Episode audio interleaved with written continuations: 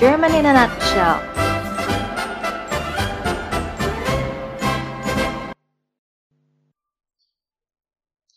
Halo Freunde, wie geht es euch allen? Semoga baik-baik saja ya. Selamat datang kembali di program kami German in a Nutshell. Di episode sebelumnya, kita sempat berdiskusi mengenai bentuk-bentuk pengingkaran dan penggunaannya. Hari ini topik kita adalah konjugasi haben dan sein. Yuk kita simak. Haben, sein. Penggunaan haben yang artinya mempunyai biasanya digunakan untuk menyatakan suatu kepemilikan. Contohnya, Ich habe eine Katze. Saya mempunyai seekor kucing. Du hast eine Jacke. Kamu mempunyai sebuah jaket. Er hat ein Auto. Dia mempunyai sebuah mobil. Sie hat zwei Kinder. Dia mempunyai dua orang anak.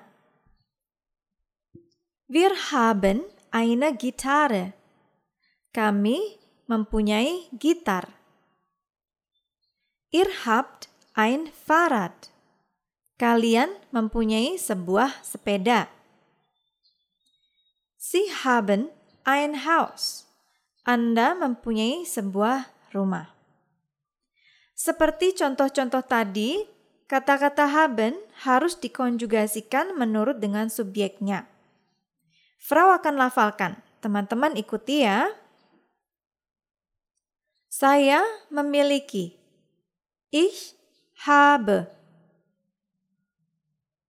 Ich habe. Kamu memiliki. Du hast. Du hast. Dia maskulin memiliki. Er hat. Er hat. Dia feminin memiliki. Sie hat.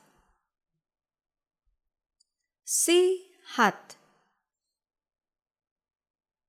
Dia netral memiliki es hat.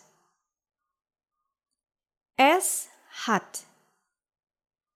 Kami memiliki wir haben wir haben Kalian memiliki ihr habt. Ihr habt. Anda memiliki Sie haben. Sie haben. Selain menyatakan kepemilikan suatu objek, kata haben juga bisa digunakan untuk ungkapan-ungkapan lainnya. Sebagai contoh, Ich habe heute frei. Hari ini saya ada waktu luang. Ich habe heute frei.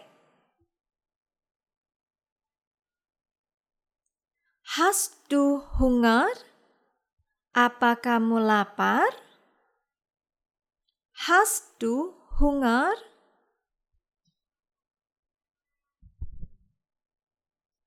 Das Kind hat Durst. Anak itu kehausan. Das Kind hat Durst.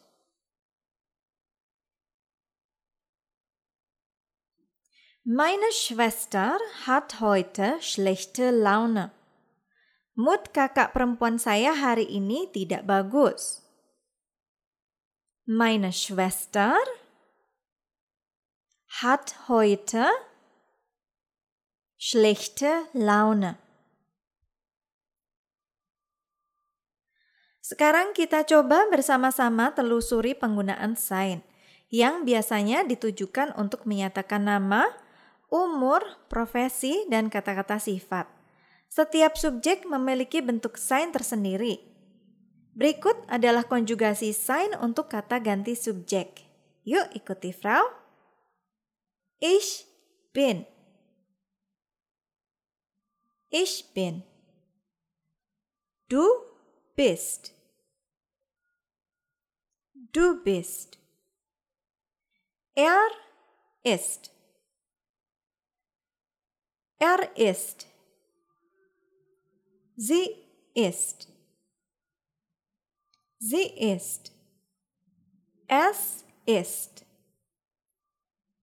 Es ist. Wir sind. Wir sind. Ihr seid. Ihr seid. Sie sind. Sie sind.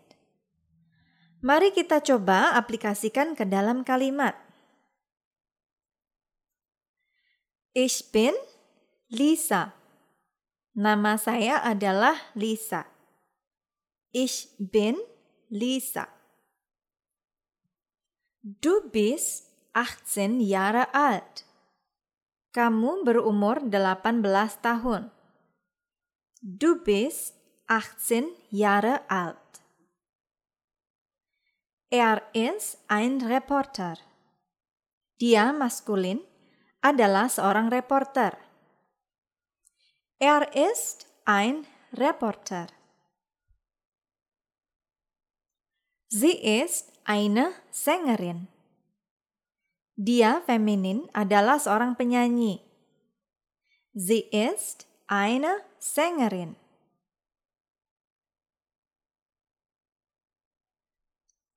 Es ist traurig. Dia artikel netral sedih. Es ist traurig. Wir sind glücklich. Kami senang. Wir sind glücklich. Ihr seid wunderbar. Kalian luar biasa. Ihr seid wunderbar. Sie sind Schüler. Anda adalah seorang pelajar. Sie sind Schüler. Begitu teman-teman, Sign harus selalu dikonjugasikan untuk membentuk sebuah kalimat yang bisa dipahami. Dan ingat, sign digunakan untuk nama, umur, pekerjaan, dan kata-kata sifat. Nah, semoga apa yang Frau bagikan hari ini bisa berguna buat kalian semua ya. Terima kasih sudah belajar bersama Frau.